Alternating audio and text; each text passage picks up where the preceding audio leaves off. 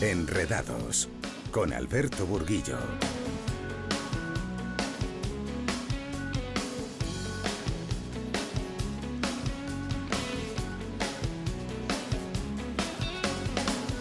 Muy buenas noches, escuchas Enredados, Onda Madrid 101.3 y 106 de la FM. En la realización, controlando todos los aspectos técnicos, Placio Arribas os habla Alberto Burguillo en nombre de todo el equipo de Enredados. La Comunidad de Madrid con las nuevas tecnologías aquí en Enredados. Te acompañamos todos los martes de 9 a 10 de la noche, no nos falles. Y además puedes seguirnos en nuestro portal en www.ondamadrid.es en directo y si no tienes tiempo te puedes llevar el podcast y escucharlo en cualquier parte donde te encuentres a gusto y puedas encontrar un ratito para compartir y hablar de tecnología. También puedes seguirnos a través de nuestra cuenta de correo electrónico y plantearnos cualquier cuestión que tengas o aportar eh, alguna sugerencia para hablar de algún tema concreto. Nuestra dirección de correo electrónico es enredados.ondamadrid.es y no te vayas muy lejos porque comenzamos.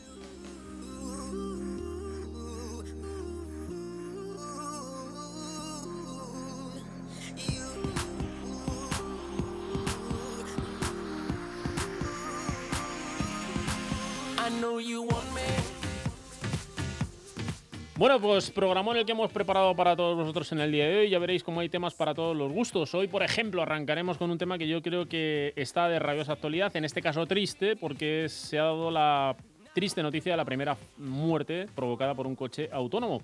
Y hoy en Enredados lo que vamos a hacer es hablar con alguien que sabe mucho al respecto de los coches autónomos, que es el doctor Luis Montero, eh, catedrático de Seguridad Vial de la Universidad de Valencia y director del grupo de investigación Factum Lab del Instituto Universitario de Tráfico y Seguridad Vial de la Universidad de Valencia, con que vamos a compartir un estudio que han realizado al respecto del coche autónomo.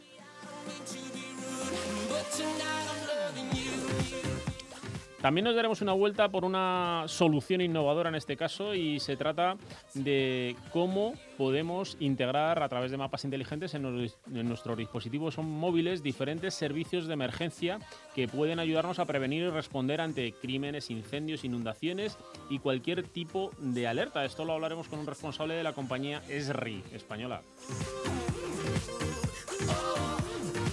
Ya sabéis que la Semana Santa la tenemos aquí a la vuelta de la esquina y 6 de cada 10 españoles eligen el smartphone como guía turístico. Nos van a dar las claves desde Wico de por qué elegimos este dispositivo como nuestro asesor personal. Y nos habíamos eh, puesto un reto aquí en Enredados y es no hablar todas las semanas al respecto de WhatsApp. Pero es que esta semana vamos a hablar por partida doble. Por un lado, en nuestro blog Carlos Honorato hace mención al respecto del WhatsApp. ¿Qué es o qué significaría estar sin ningún servicio, ninguna red social de mensajería instantánea conectada o en servicio y por otro lado porque nos haremos eco de la sanción que ha impuesto la Agencia Española de Protección de Datos a Facebook y a WhatsApp. Bueno, vamos a hablar también con Víctor Domingo, presidente de la Asociación de Internautas, con quien veremos qué está pasando con la confianza en el comercio electrónico en nuestro país y con esto que comentaba hace un ratín al respecto de la sanción de la Agencia Española de Protección de Datos a Facebook. La ventana de la red se abrirá de par en par y Carmen Martín Tejeda nos va a contar cómo tres de cada cuatro españoles aseguran que no podrían vivirse en el móvil. Y por último nos daremos una vuelta por el Instituto Nacional de Ciberseguridad y con Marcos Gómez hablaremos entre otras cosas, por ejemplo, de qué es el psico-hacking y es dame tu confianza plena que te daré un ciberpalo. Comenzamos. Onda Madrid 101.3 y 106 FM.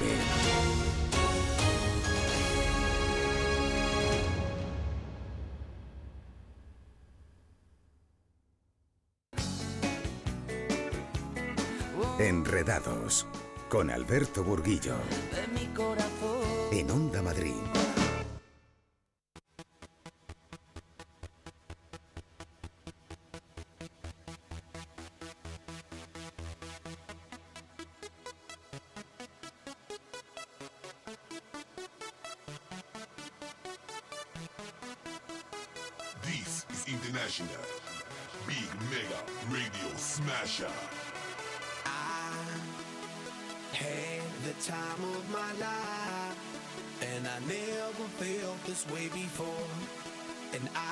Bueno, pues lo comentábamos en nuestro sumario y hoy nos hacemos eco de una triste noticia. Es la primera muerte provocada por un coche autónomo y hemos dicho, bueno, pues vamos a hablar con alguien que entiende mucho de coches autónomos y se trata del doctor Luis Montero, catedrático de Seguridad Vial de la Universidad de Valencia y con quien vamos a compartir un ratito de radio. Sobre todo vamos a ver qué opinan los españoles, los conductores españoles al respecto del coche autónomo y también un poco los objetivos de ese estudio, dando unas pinceladas al respecto de cuál es el futuro en el sector de la automoción y qué nos espera a todos aquellos que conducimos actualmente un vehículo.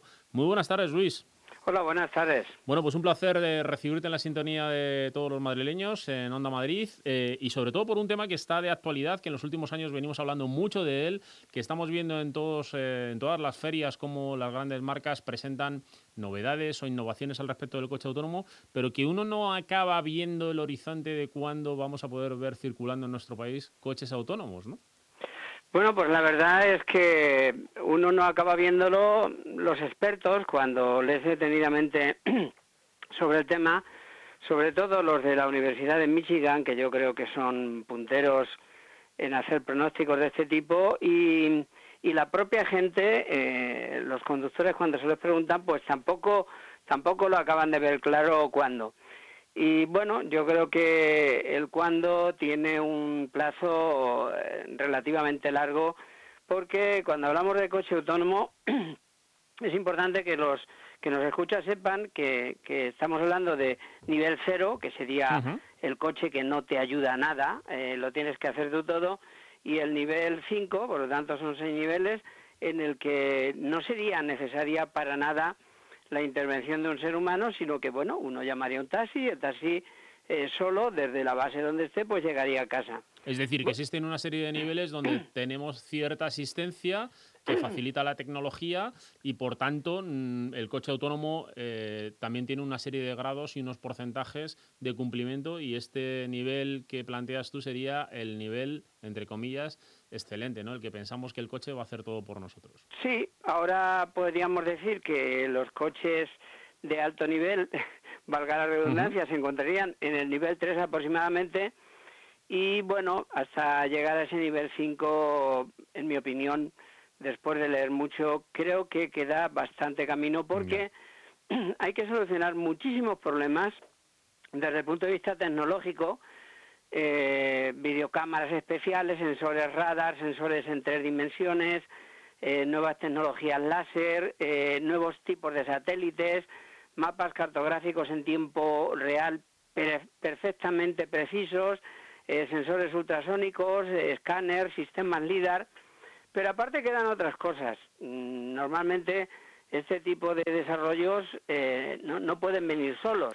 Tienen que venir acompañados de, de una serie de, de temas, en este caso de tipo social, decir, habrá permiso de conducir, qué tipo de seguro habrá, de quién será la responsabilidad en caso de accidente. Claro, mientras esto no esté solucionado, el coche autónomo no se podía poner en marcha. Y luego está, bueno, pues el, el eh, digamos, el área eh, personal, que es lo que nosotros hemos estudiado eh, y de lo que espero que hablemos ahora, que es cómo, cómo percibe, recibe, ve, entiende, confía la sociedad en el vehículo autónomo y luego otros temas como eh, un asunto que, que está dando mucho que hablar, sobre todo en el mundo científico, ya no tanto en el mundo social, porque es un tema grave, y es que en caso de que el sistema falle, que es muy probable, porque es muy complejo, eh, bueno, yo mm, como conductor de un coche convencional, a lo mejor decido tirarme a una cuneta o por un terraplén antes de matar a, a 20 niños que van por la carretera.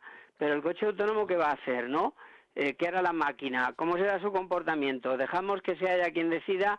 Es decir, que son un conjunto de problemas que solo los más ingenuos eh, pueden pensar que están resueltos a corto plazo porque hay mucho, mucho que hacer todavía.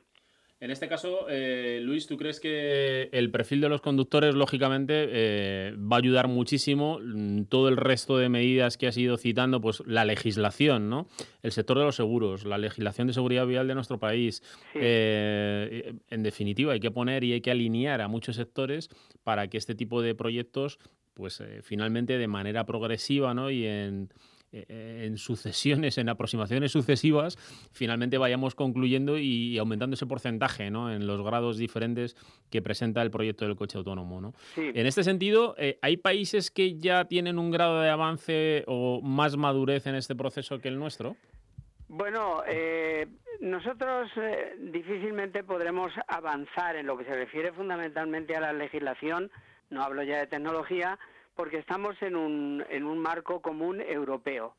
Mm, digamos, todo lo que regula los sistemas de tráfico eh, viene dado por, por la Convención de Viena, que fue la primera gran reunión para ponernos de acuerdo desde las señales hasta cómo debían ser los coches y eh, después se han ido manteniendo más reuniones también en Viena, de manera que hay como un cierto acuerdo en Europa de no hacer nada en ningún país si, eh, sin contar o sin que haya una normativa común. Vamos relativamente atrasados en este tema porque el tema del coche autónomo, como digo, es muy complejo. Donde más eh, han desarrollado el asunto desde el punto de vista tecnológico también y desde el punto de vista de leyes ha sido en Estados Unidos, eh, que precisamente el, el 5 de octubre del año 2017 bueno, pues el, el Congreso de los Estados Unidos aprobó una, una, una ley que no es muy completa, pero es un, un avance importante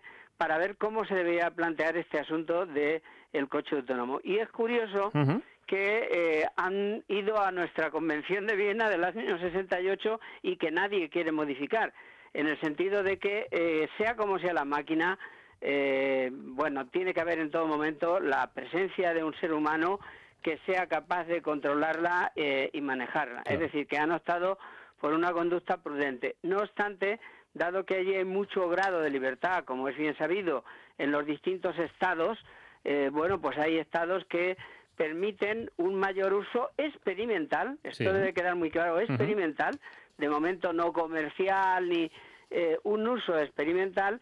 Y en ese contexto, en concreto en Arizona, es donde ha habido este atropello a, esta persona con resultado de muerte, eh, que si me, permites eh, decirte que no ha sido el primer caso, ¿eh? Ya, ha habido más muertos, no, no hace tanto, hace unos meses, un coche autónomo experimental confundió, es increíble, confundió la caja de un camión con una señal de tráfico que no reconocía y, eh, bueno, hubo un accidente muy grave también con resultado de, muerte. Y esto, pues, eh, demuestra que, que de momento la tecnología del coche autónomo es muy vulnerable. Yo no digo que no llegue, pero es muy vulnerable porque simplemente una pequeña señal repintada o un puntero láser o un reflejo de luz o una marca vial, es decir, una señal en el suelo que no esté bien pintada o, o bueno, la conducción nocturna o, que haya eh, caiga un excremento en una cámara del coche o lluvia fuerte o niebla, etcétera, etcétera, pues pueden causar eh, accidentes, independientemente que ha surgido un problema que el, FBI ha avisado eh, de que es gravísimo y que en la película Fast and Furious 8 viene curiosamente reflejado, ¿no? Es que el hackeo de la electrónica de un coche autónomo hoy por hoy es tremendamente fácil en el futuro pues seguirá siendo y esto puede dar lugar a que se puedan eh, cometer, en fin, no demos ideas a los malos, ¿no? Pero verdaderas atrocidades con un coche autónomo. Bueno, eh, por no extendernos mucho en este sentido y, que nuestros oyentes, bueno, pues mm, se pierdan en algún tipo de conceptos, sí que me gustaría que nos dijeras de forma resumida eh, cuál es la opinión ya no solo de los conductores españoles, que es la que importa en primera instancia, pero también en general del resto de, personas ¿no? de nuestro país que intervienen de una forma u otra en esto de la seguridad vial, porque el peatón es el más importante de todo esto, no solamente el conductor. ¿no? Claro, bueno, pues eh, precisamente en este contexto, desde la Universidad de Valencia, junto con la Confederación Nacional de Autoescuelas, eh, analizando muchísimos datos a nivel internacional del tema del coche autónomo, todos los investigadores se quejaban eh, de que, bueno, al final quien recibe esta tecnología son los conductores, es la sociedad, son los peatones, y entonces la, la cuestión era, bueno, ¿y qué opinan? Bueno, hay muy pocos estudios en el mundo, precisamente en Estados Unidos algunos, en Europa poquísimos, y entonces esto nos animó a hacer una encuesta eh, muy pensada, muy planificada, después de leer mucha documentación, le hicimos a 1.205 eh, conductores. Eh, y peatones, evidentemente, no, no solamente conductores. Y llegamos a, muchísimas conclusiones, quizás las más espectaculares o, las más periodísticas es que ahora mismo hay un 87% de, de conductores que dicen, mire, yo no me compraría un coche autónomo hay un 77% que dice, eh, bueno, a mí me gusta eh, llevar yo el coche. ¿Y por qué? Pues mire, porque me siento más seguro y porque además eh, me, me, gusta me gusta conducir, ¿no? y en el caso concreto de los peatones, pues lo que se ha visto en, en el estudio es que el coche autónomo causa causa mucha inseguridad en los viandantes y les preocupa, curiosamente y de manera especial, bueno, ¿y de quién va a ser la responsabilidad si, si a mí me atropella un coche autónomo? A ver si al final, eh, bueno, yo voy a tener un problema de salud o, o, un familiar de muerte y, quién se va a hacer responsable de eso, ¿no?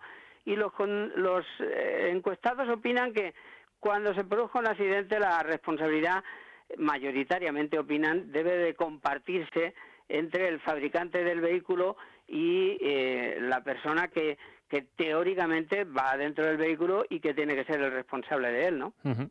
Por supuesto, eh, yo creo que todo va alineado. En definitiva, hay que analizar diferentes puntos eh, como parte de este proyecto y que el coche autónomo por sí solo pues no puede ser autónomo, tiene que ser arropado por el resto de iniciativas y que ya veremos en el futuro si realmente se concretan o no en que se cumplan todos los grados de lo que supone el coche autónomo. En todo caso, eh, siempre es muy bienvenida la tecnología en el, en el, sector de la automoción y por supuesto que estamos viendo cómo poco a poco se van incorporando nuevas novedades en este sentido en los modelos que, que se ponen a la venta en, en, el mercado año tras año. ¿no? Bueno, esto hmm. mm, me alegra que lo digas y yo lo comparto. Es decir, nadie interprete que eh, estamos en contra de ese avance tecnológico, eso es vital, pero... Eh, mm, no vaya a ser que hagamos eh, coches inteligentes y no tengamos conductores, entre comillas, inteligentes. Es decir, la tecnología eh, va para el ser humano y tenemos que tener en cuenta eh, siempre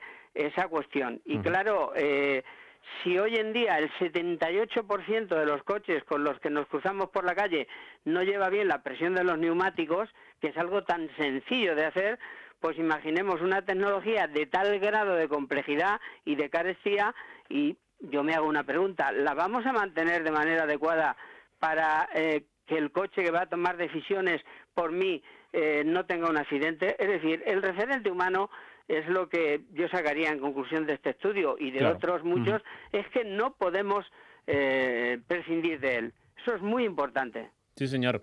Bueno, pues eh, muy agradecido por tu presencia, Luis Montoro. Recuerdo que es catedrático de Seguridad Vial de la Universidad de Valencia y director del grupo de investigación FACTUM Lab eh, del Instituto Universitario de Tráfico y Seguridad Vial, INTRAS, de la Universidad de Valencia. Es decir, una persona que está trabajando en este tipo de proyectos y que conoce al detalle el tema que os hemos planteado en el día de hoy en Enredados. Luis, muchísimas gracias por tu colaboración. Un abrazo. Gracias a vosotros. Buenas tardes.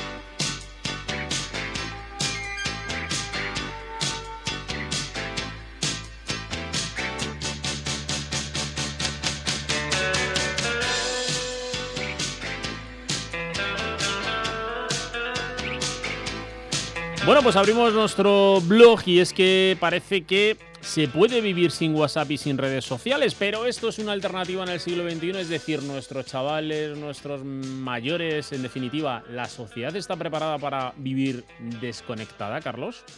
Buenas noches, Alberto.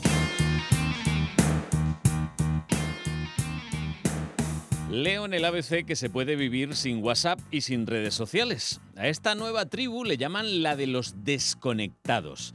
Tengo que aclarar que pueden parecer una especie de interalcohólicos anónimos. Eso de, hola, soy fulanito de tal y soy adicto a las redes. Hola. Pero esto no es así. Estos desconectados no lo hacen con una pistola en la cabeza. Hay que huir de los clichés, porque tampoco es gente que no haya conocido las nuevas tecnologías. Ni siquiera es verdad que no valoren las ventajas de esta nueva era. En realidad se trata de personas que deciden cortar por lo sano, que no aguantan más la presión de atender al móvil más que a su propia familia. Ellos dicen, y creo que razón no les falta, que nos convertimos en esclavos de estas aplicaciones. Por colores, la azul de Facebook y Twitter, la marrón de Instagram y la verde de WhatsApp. Cuando hablamos de adicción, yo te he contado más de una vez que estoy cansado de ese escaparate disparatado en el que vivimos. El peligro de autoexclusión es el de aislarte, ser un apestado social, porque vamos a reconocerlo, reconozcámoslo. Ahora mismo se utiliza no solo para comunicarte, también para trabajar, para relacionarte, para comprar, para todo y a todas horas. Precisamente sobre la experiencia a la hora de recibir mensajes, he llamado la atención a más de una persona. Debería haber una regla en la que nadie moleste a nadie. De hecho, yo lo advierto a toda mi gente. No contesto mensajes no urgentes a partir de las 10 de la noche. Y no lo hago hasta las 8 de la mañana del día siguiente. También es verdad que pongo el terminal en silencio y boca abajo para no hacerle caso en esas horas. Es muy importante, dicen los psicólogos, para evitar la enfermedad del siglo XXI, el estrés, que aunque por un lado desconectarse pueda vivirse como una pérdida por todas las posibilidades de comunicación en tiempo real, las compras, los juegos y las aplicaciones, tengamos claro que nuestros niveles de ansiedad aumentan exponencialmente al estar permanentemente atentos a las pantallas. Y no un momento cualquiera, no, no, no, no. 24/7, las 24 horas y los 7 días de la semana. Insisten los especialistas en que estamos menos concentrados. Nos relacionamos peor en el mundo real, solo hay que mirar a nuestro alrededor durante una comida en un restaurante y te darás cuenta de que está todo el mundo mirando la pantallita del móvil o dispositivo que lleven. Esto se ha demostrado en experimentos y es que desconectarse disminuye el estrés, precisamente por esta manía de querer estar siempre presente, de estar las 24 horas, los 7 días de la semana, contestar a todos, a todos los mensajes, en Facebook, en Twitter, retuitear, todo ello al segundo y que no faltes en ningún instante. Así que mi mensaje es, hay que desconectar es obligatorio desconectar. Enredados con Alberto Burguillo. En Onda Madrid. Una obsesión que cambiará el rumbo del destino. Descubre la ópera trágica La Dama de Picas con Cinesa temporada clásica. Un viaje por la Rusia del siglo XVIII te espera en Cinesa el 22 de marzo desde la Deutsche National Opera. Más información en cinesa.es.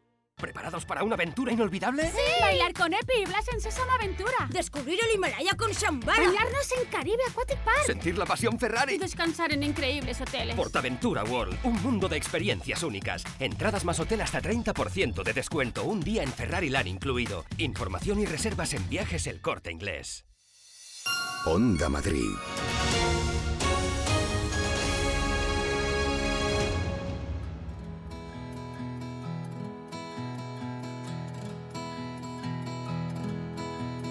Yo, Yo, al verte sonreír, al verte sonreír, soy. Soy. El niño que ayer fui.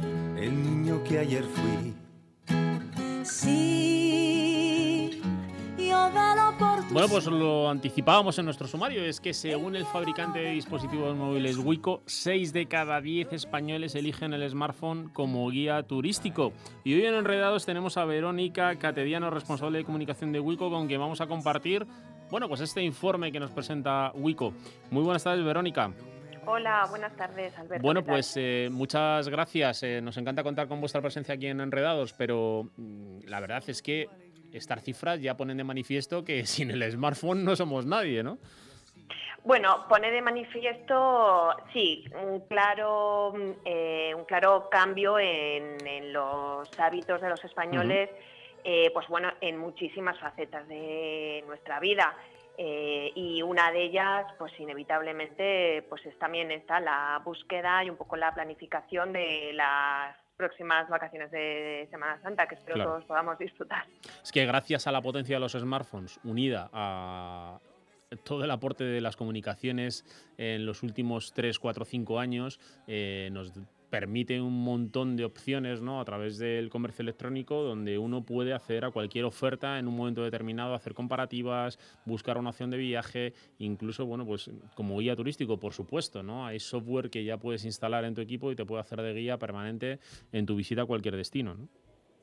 Sí, eso es, eso es. La verdad es que las nuevas tecnologías y los dispositivos móviles, los smartphones, pues están ahí para saberlos usar con, prudencia y con responsabilidad y hacernos la vida más fácil. Y un poco también en relación a lo que justo comentabas eh, anteriormente, eh, pues eso, me, me en mis palabras, hay que usarlos con prudencia y en los momentos en los que estamos en familia y con amigos y en estas vacaciones que seguramente pasaremos con nuestros seres más queridos, pues también hay momentos en los que hay que apagar el móvil y disfrutar Estoy del de tiempo libre. Totalmente de acuerdo. Nosotros hace nada, un momentín en el blog nos contaba Carlos que se podía vivir sin WhatsApp y sin redes sociales, o sea que sin smartphone también se puede vivir. Oye, en donde sí que hay diferencias es en depende de la franja de edad a la que en un momento determinado nos centremos, pues eh, en función de esa franja de edad el uso es más intensivo o no, ¿no?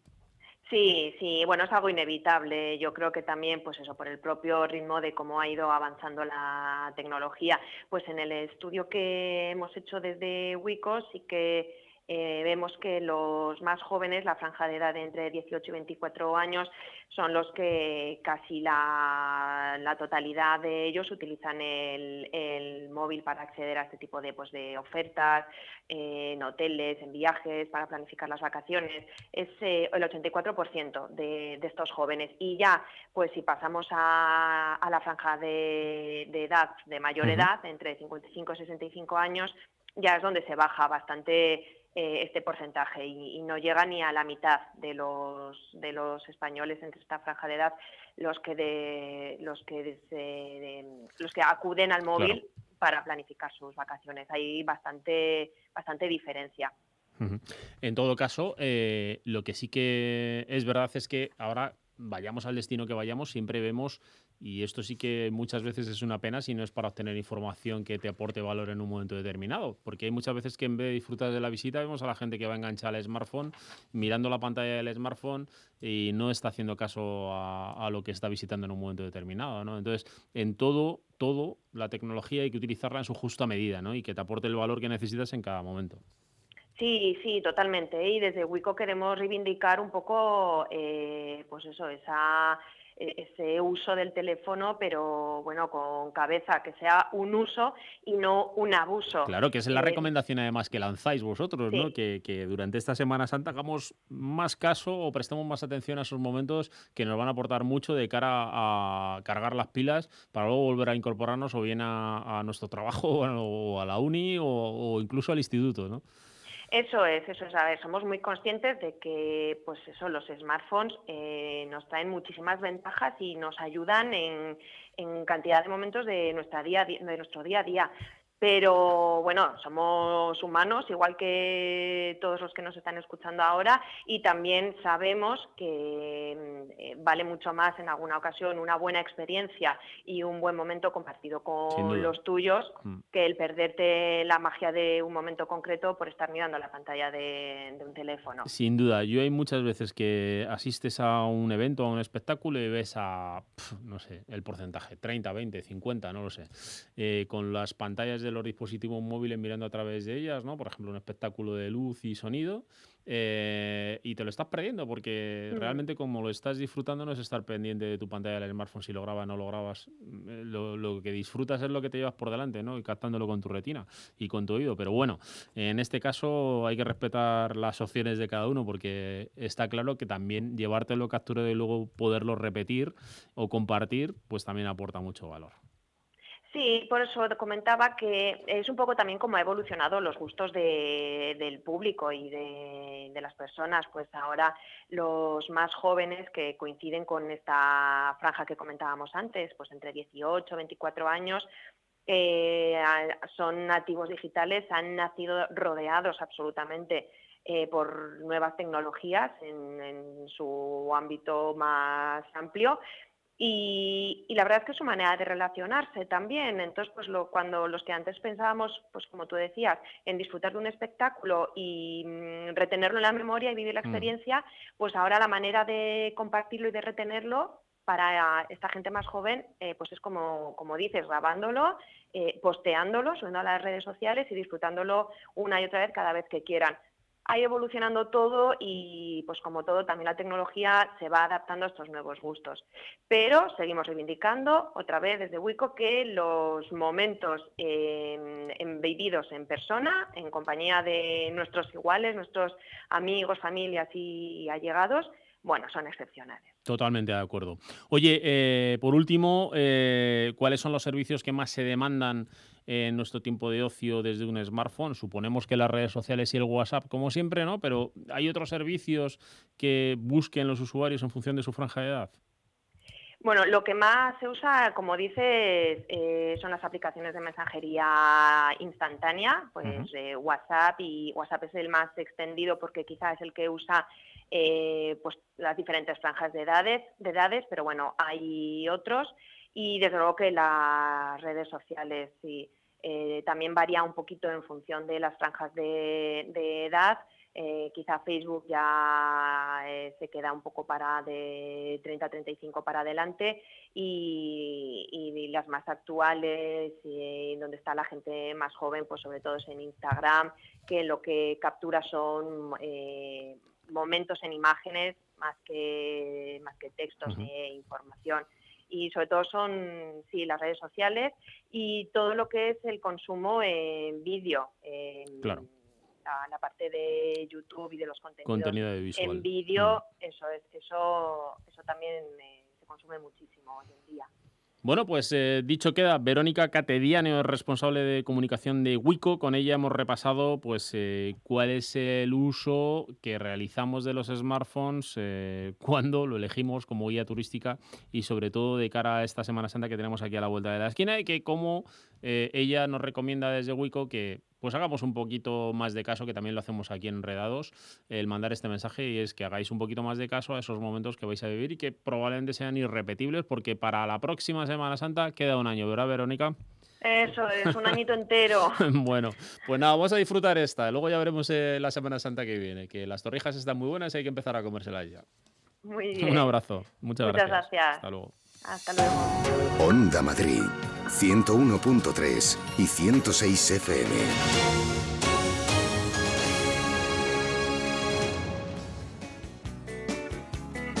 Enredados, con Alberto Burguillo, en Onda Madrid.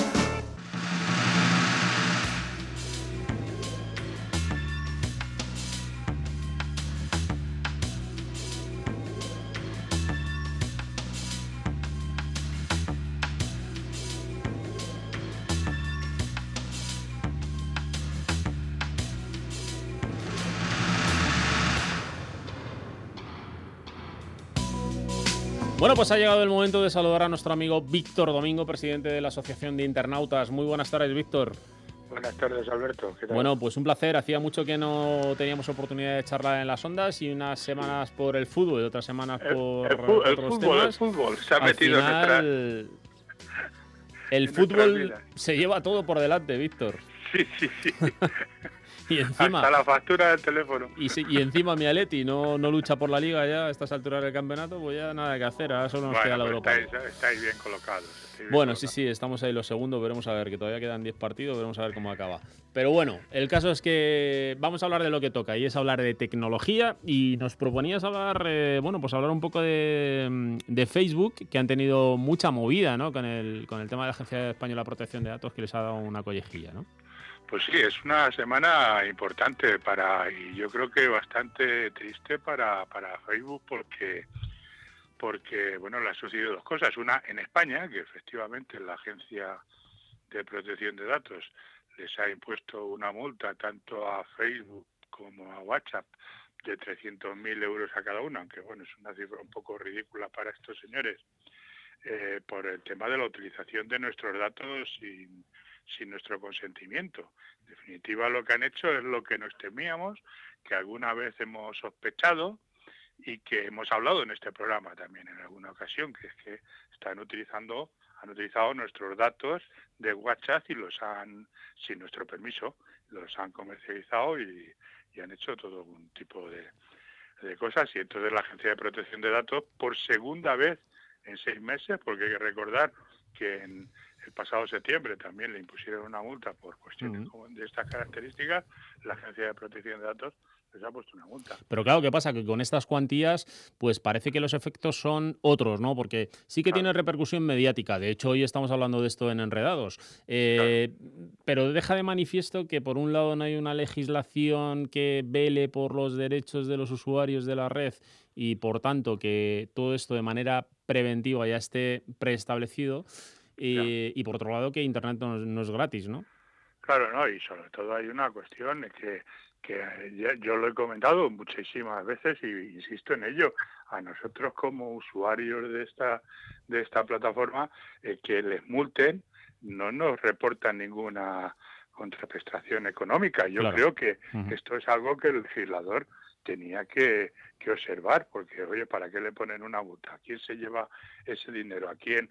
¿A quién realmente, eh, si realmente lo que han estado ha sido comercializando nuestros datos? Aparte de que la multa es insignificante, pues no tenemos ningún tipo de compensación económica.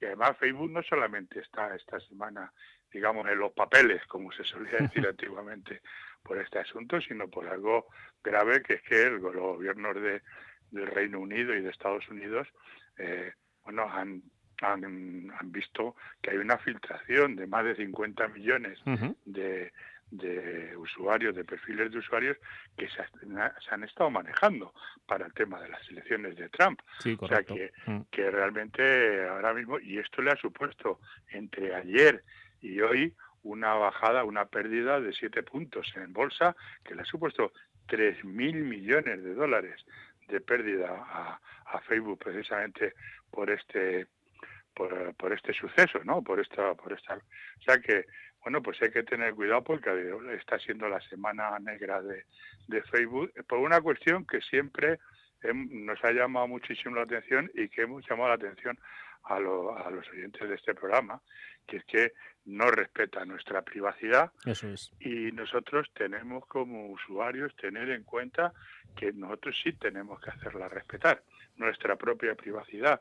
O sea, no solamente no poniendo en esta red ni en otras redes información que afecte a nuestra a, a nuestros datos personales, pero también tener en cuenta que estos señores de Facebook no tienen ningún ningún tipo de de, de- de respeto por esa privacidad. Y es algo que nos lo tendríamos que hacer. Nos lo tendríamos que hacer ver como ciudadanos responsables y como respetuosos de nuestra privacidad. Sí, señor. Yo creo que, bueno, tú, como tú decías, semana negra para Facebook, esos 300.000 euros a Facebook y 300.000 a WhatsApp no le supone ni cosquillas comparado con las pérdidas en bolsa que han tenido al respecto de estas filtraciones. Eh, y veremos a ver, porque cuando el tablero se mueve hay veces que cambian los Bueno, pesos vamos. de poder y, y surgen nuevas oportunidades para otros en la red. ¿eh?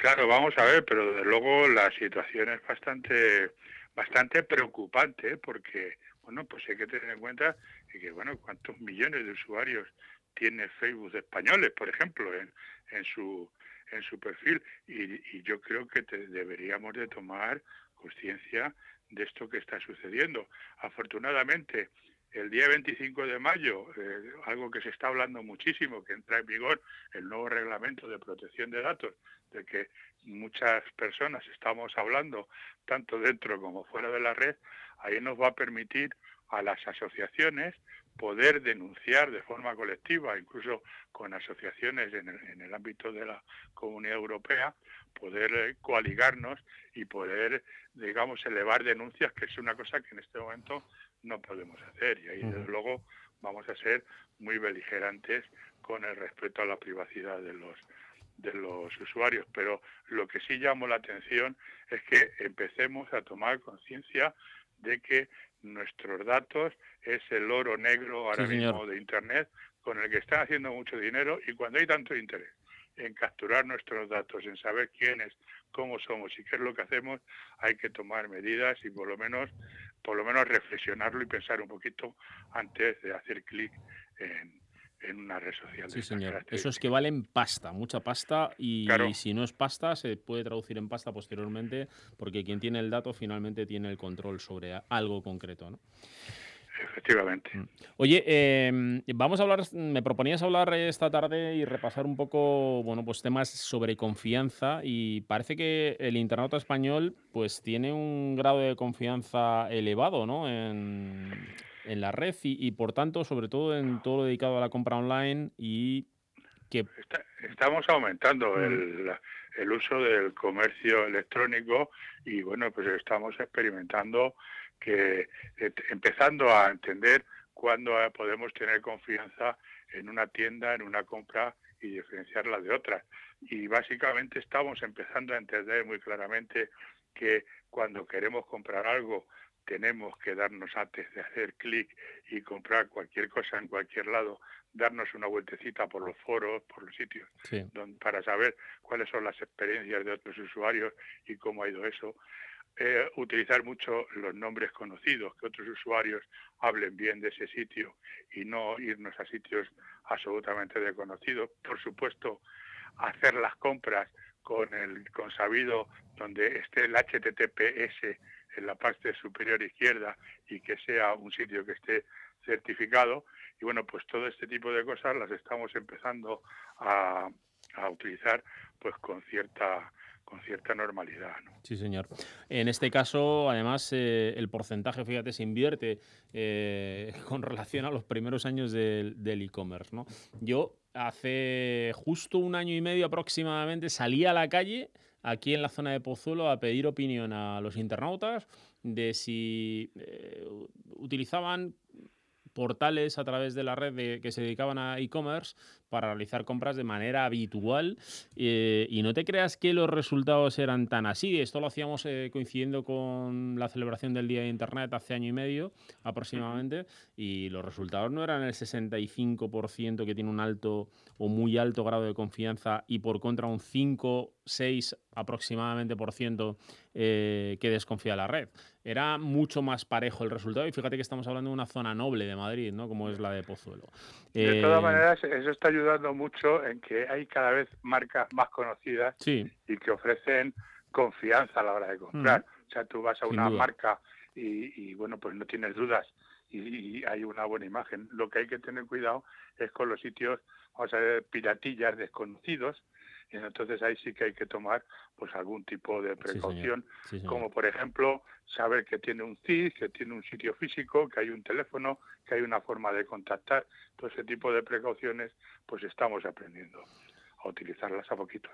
Y luego la tecnología que también va dando cobertura a, bueno, pues a cubrir esta necesidad que vamos generando de, adquirir productos a través de comercio electrónico. Y es que ahora estamos permanentemente conectados, lo permiten los dispositivos, lo permite eh, las comunicaciones a través del 4G, 3G, el 5G que vendrá dentro de un par de añitos, si Dios quiere.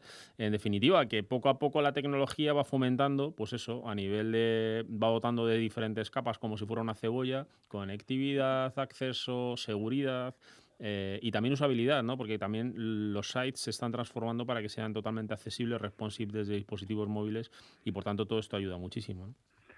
Yo creo que estamos perdiendo el miedo a comprar mm. por internet y ganando en respeto a comprar por internet. que son dos cosas muy distintas, pero, eh, pero necesarias. Hay que respetar esto, no hay que confiarse, hay que ir con prudencia porque porque se venda por internet. Eh, empezamos ya también a diferenciar cuando te están eh, diciendo que esto es un chollo, por ejemplo, y, resulta que aquí no dan no dan pesetas a duro, como se solía decir antes, ¿no?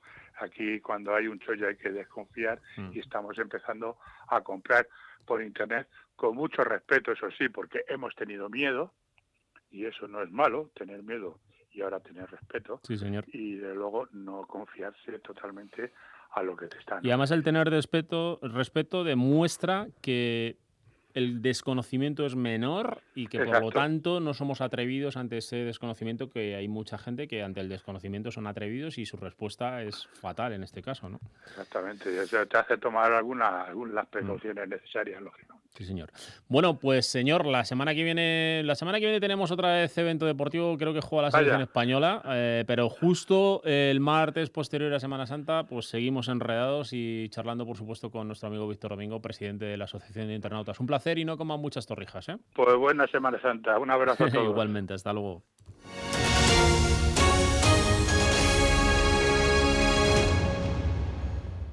¿Preparados para una aventura inolvidable? ¡Sí! Bailar con Epi y Blas en Sésamo Aventura. Descubrir el Himalaya con Shambhala. Bañarnos en Caribe Aquatic Park. Sentir la pasión Ferrari. Y descansar en increíbles hoteles. Portaventura World, un mundo de experiencias únicas. Entradas más hotel hasta 30% de descuento. Un día en Ferrari Land incluido. Información y reservas en viajes El Corte Inglés.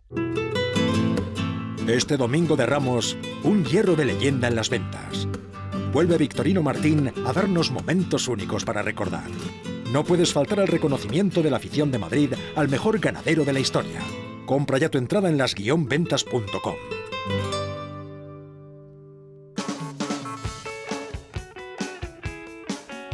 Los martes de 9 a 10 de la noche, enredados con Alberto Burguillo en Onda Madrid, 101.3 y 106 FM.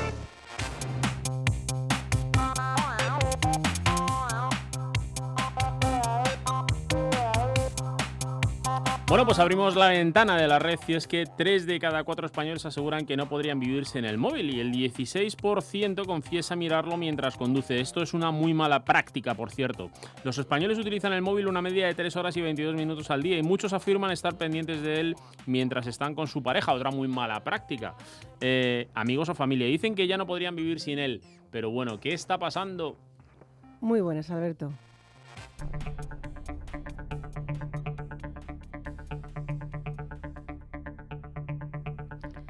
Ya no es solo que todos lo llevemos en el bolsillo. El problema es que cada vez pasamos más tiempo con él en la mano. Rastreator.com ha realizado un estudio sobre el uso que los españoles hacemos del teléfono móvil. Y la primera conclusión es que cada vez somos más adictos a él, aunque por lo menos empezamos a ser conscientes de ello.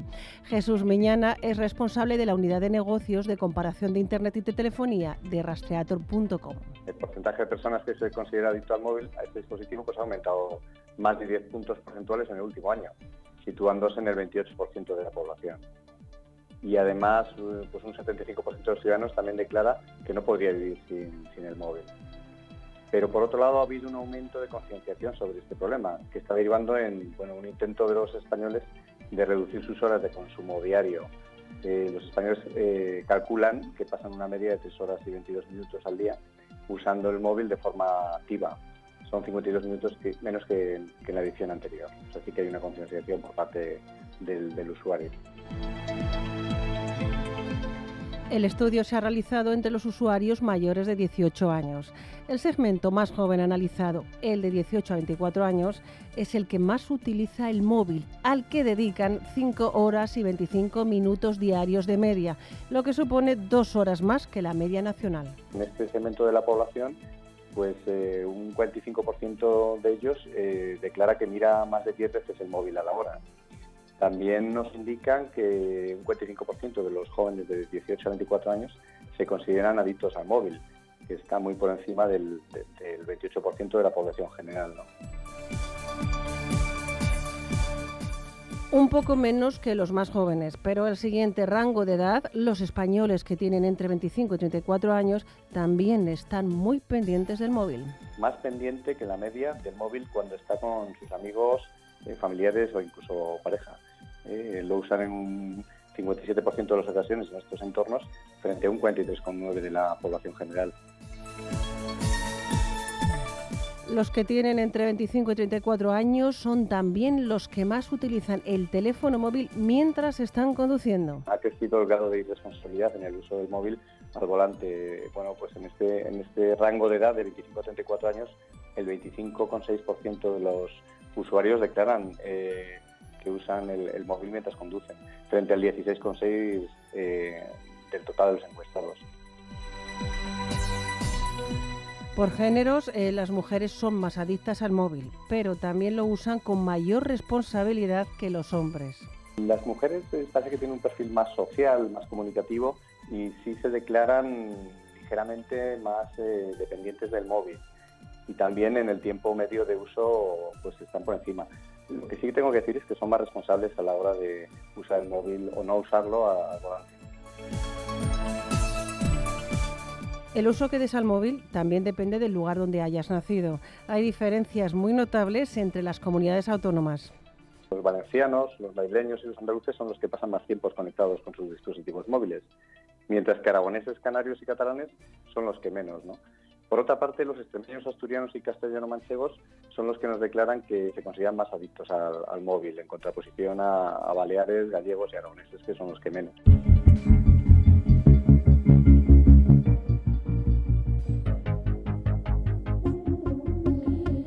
El móvil es cada vez menos teléfono y más dispositivo móvil. Su uso para voz, para mantener una conversación, ha caído frente al uso de datos. Las redes sociales y los vídeos consiguen que estemos muy pendientes de nuestros dispositivos. En todo caso, si lo necesitas, dice Jesús Miñana, Rastreator te puede asesorar tanto en el uso responsable y buenas prácticas del móvil como en el modelo que mejor se adapta a tus necesidades.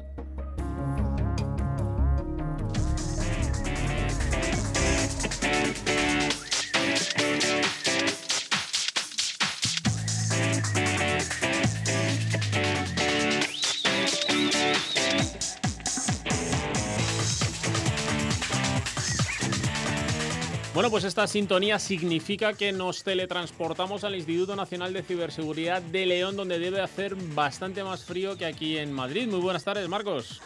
Muy buena, lo certificamos, ¿eh? 20, 30 centímetros de nieve, depende de dónde estés. Pero 20, 30 ¿eh? centímetros de nieve, qué bueno. También aquí en la Sierra de Madrid ha nevado ¿eh? en los últimos días. Y está todo muy bonito, me consta, aunque solo la veo por fotos, pero me consta que está muy bonito, ¿eh? Pues feliz entrada a la primavera y a los esquiadores. sí, sí, sí, eso está muy bien. bueno, eh, tú abrígate, ¿eh? que nos tienes que dar mucho juego aquí en Enredados y, no podemos prescindir de ti. Así que abrígate mucho, una muy buena bufanda para que también la voz la mantengas ahí al día. Ahí está, está, y la ciberestufa, la ciberestufa también. Bueno, a todos aquellos que estamos forrados y que tenemos Bitcoin, hoy nos quieres amargar la fiesta, ¿no? Porque ¿qué es esto de que tenemos que estar muy atentos porque cuidado de no tener dispositivos actualizados que nos pueden minar las criptomonedas? Sí, os ponemos un ejemplo de la bitácora de, de, ICIBE en la página de certsi.es. Ahí en la bitácora tenéis un montón de historias o de noticias curiosas.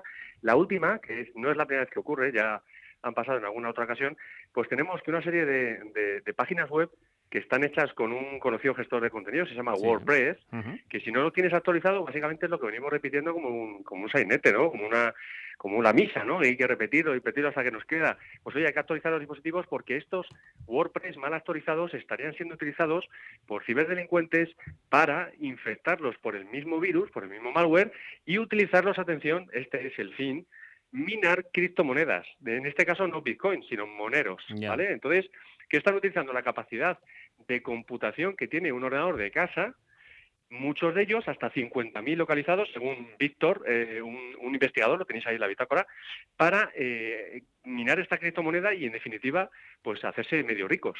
No sabemos cuánto, pero desde luego se sacaron unas perras. Madre mía. pero unas perrillas, ¿eh? Unas perrillas, unas perrillas. Bueno, Monero no cotiza como Bitcoin, pero luego también se está poniendo de moda. Yo para las eh, para la Semana Santa bien querría un aporte de esas características, ¿eh? Para disfrutarlo y, estar a gustito. con medio Bitcoin casi casi nos conformamos todos los que estamos escuchando. Sí, sí, yo creo que sí. Entre Plácido, tú y yo nos repartimos el medio Bitcoin. Oye, eh, nos dices que, que, no nos que no se hablen de las nuevas APTs, eh, esto no significa que nos sigan espiándonos y robando datos y que por tanto hay que mantener la guardia siempre alta y evitar el ciberespionaje en la medida que se pueda, ¿no?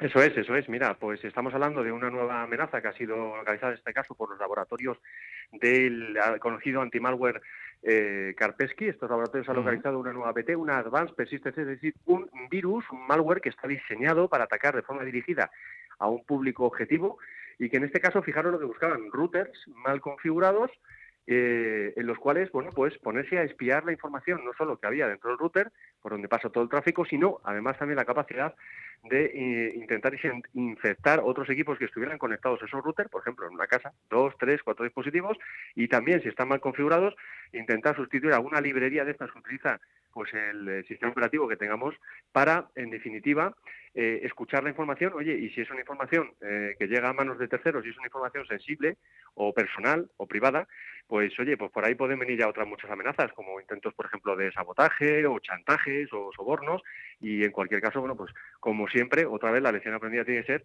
pues que no hay que descuidarse, que nuestros routers tienen que, estar, tienen que estar bien protegidos y que esta PT va dirigido más bien al entorno doméstico que al entorno gubernamental, que suelen ser los focos donde suelen atacar o buscar sus objetivos estos conocidos APTs o amenazas persistentes avanzadas. Sí, señor.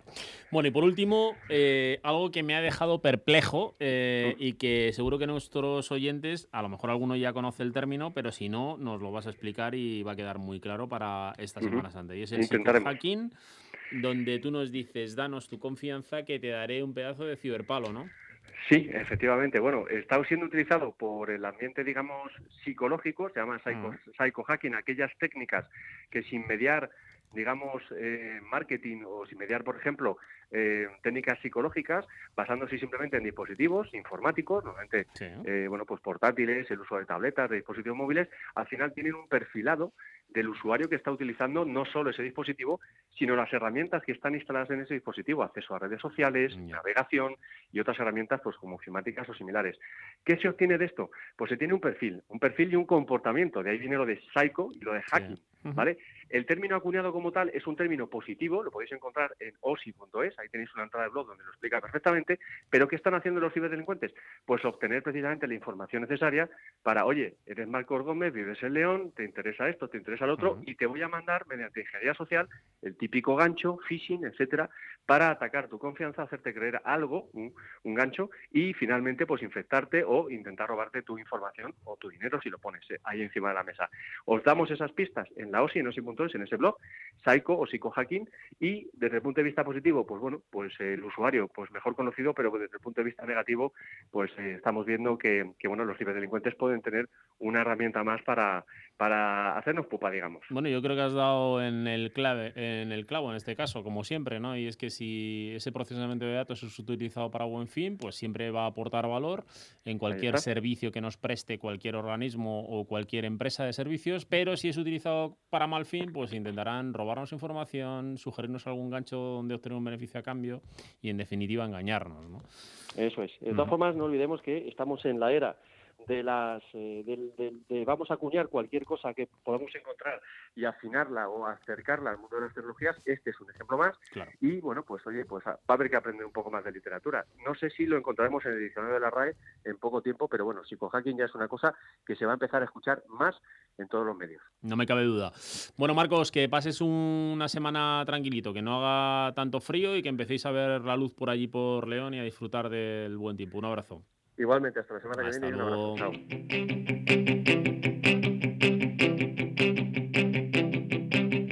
Mientras me aguanten los huesos yo quiero seguir cantando. Bueno amigos, pues hemos llegado al final. Si os hemos entretenido, objetivo cumplido. Ya sabéis que somos fieles a nuestra cita y estaremos aquí el próximo martes para seguir hablando de tecnología de 9 a 10 de la noche.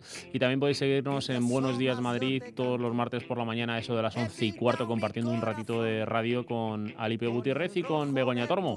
En la realización ha estado en el día de hoy Plácido Arribas. Recibo un saludo de Alberto Burguillo en nombre de todo el equipo de Enredados. Que paséis una muy buena semana. Hasta luego. En invierno con el sol. nubes en verano. La luna era una farola y allá me abracé borracho. Y acabé buscando versos en el fondo de mi vaso. Todo lo que no aprendí. Nunca se me ha olvidado. No he perdido la razón y tampoco la he encontrado.